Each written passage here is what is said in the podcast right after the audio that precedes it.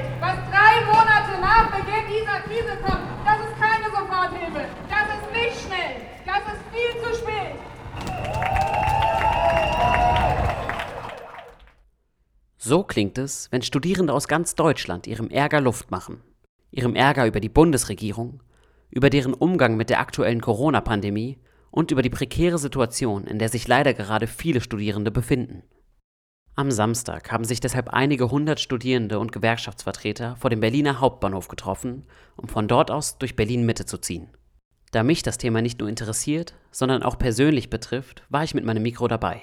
Liebe Freundinnen und Freunde, schön, dass ihr heute nach Berlin gekommen seid. Nicht nur nach Berlin, sondern vor allem in die Nähe. Unter dem Titel Solidarsemester 2020 zog die Demonstration am Samstag trotz Wind und Regen unter anderem am Bildungsministerium vorbei, um auf die aktuell schwierigen Lebensumstände vieler Studis aufmerksam zu machen.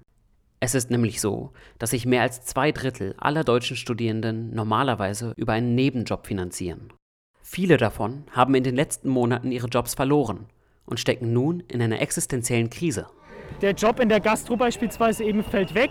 Das heißt, die Einnahmen fallen weg ich tue mich schwerer für die Prüfungen zu lernen.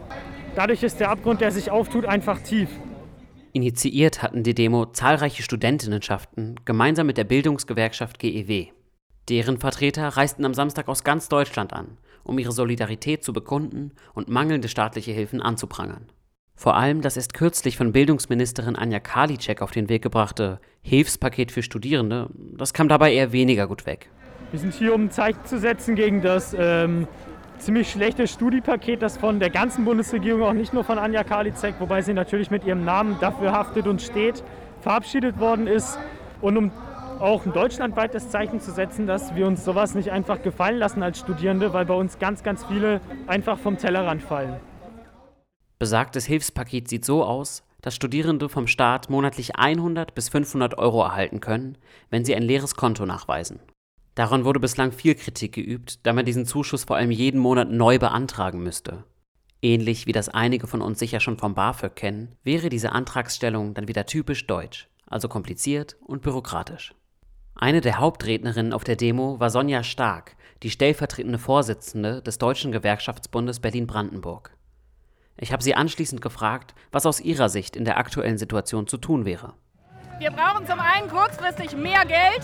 Das Geld, was da jetzt zur Verfügung gestellt wird, wird für einen kleinen Teil der Studierenden nur reichen, die jetzt in Not sind. Wir müssen aber allen helfen, denen sonst der Studienabbruch droht. Und danach müssen wir uns daran machen, die Ausbildungsunterstützung, das BAföG, endlich so zu reformieren, dass es stabil tatsächlich allen Studierenden ein Studium ermöglicht, egal ob sie reiche Eltern haben oder eben auch nicht. Dementsprechend lautet die Hauptforderung der Initiatoren eine Milliarde für eine Million.